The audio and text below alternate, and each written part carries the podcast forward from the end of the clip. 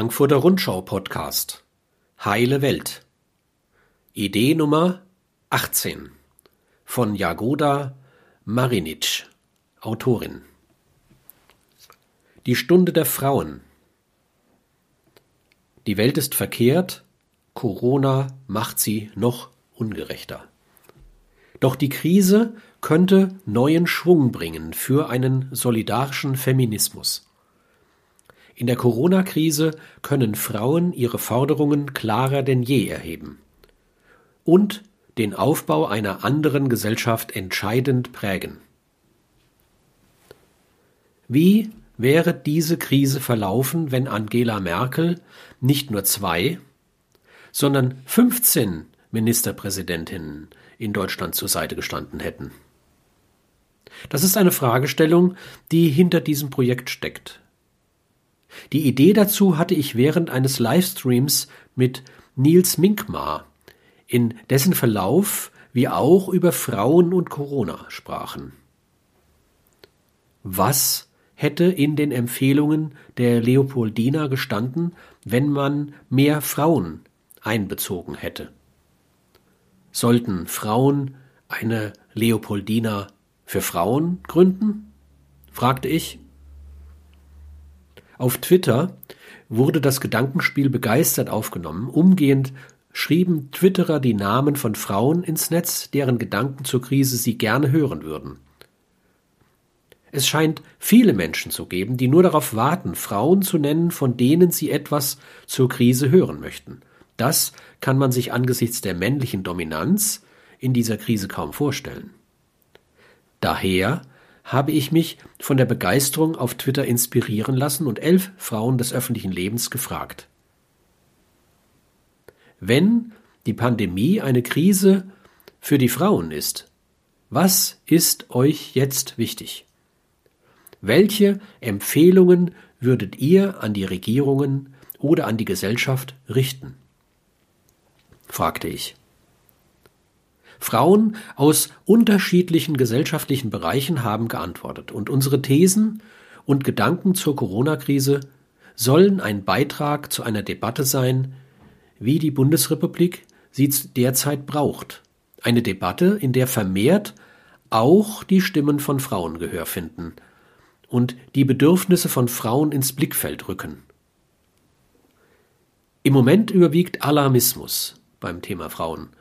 Das ist wichtig, denn wer jetzt nicht schreit, wird schnell vergessen.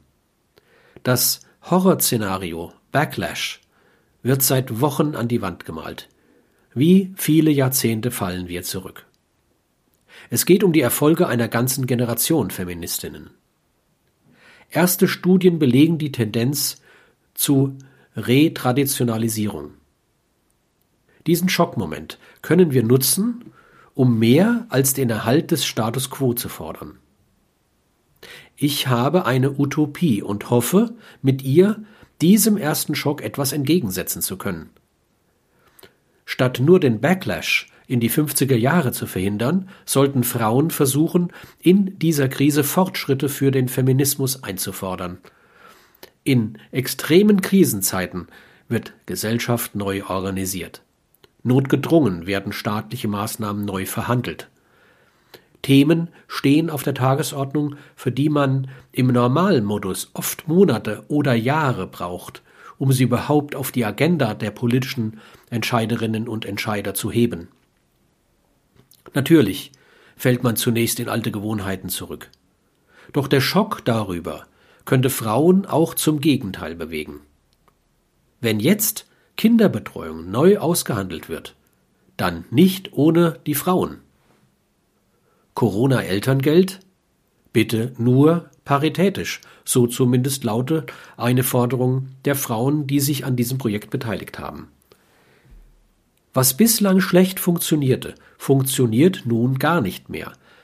Es ist an uns, diese Missstände, da sie wie unter einem Brennglas sichtbar wurden und werden, anzuprangern.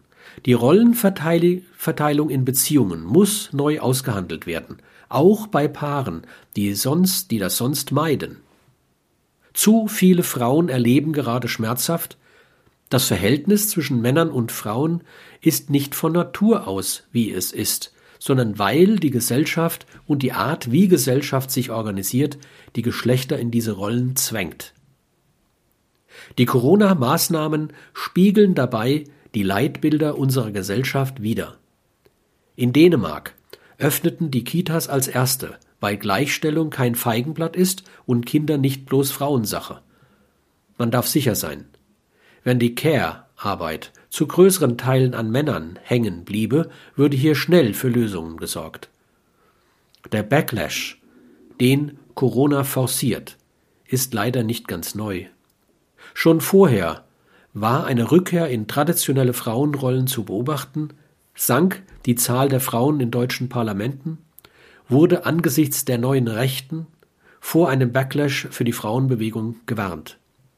Aber warum sollten wir stehen bleiben bei einem Schreckensszenario? Es gibt auch jetzt Frauen, die Kraft genug haben, für sich und für andere einzustehen. Die Corona-Krise könnte der Beginn eines solidarischen Feminismus sein.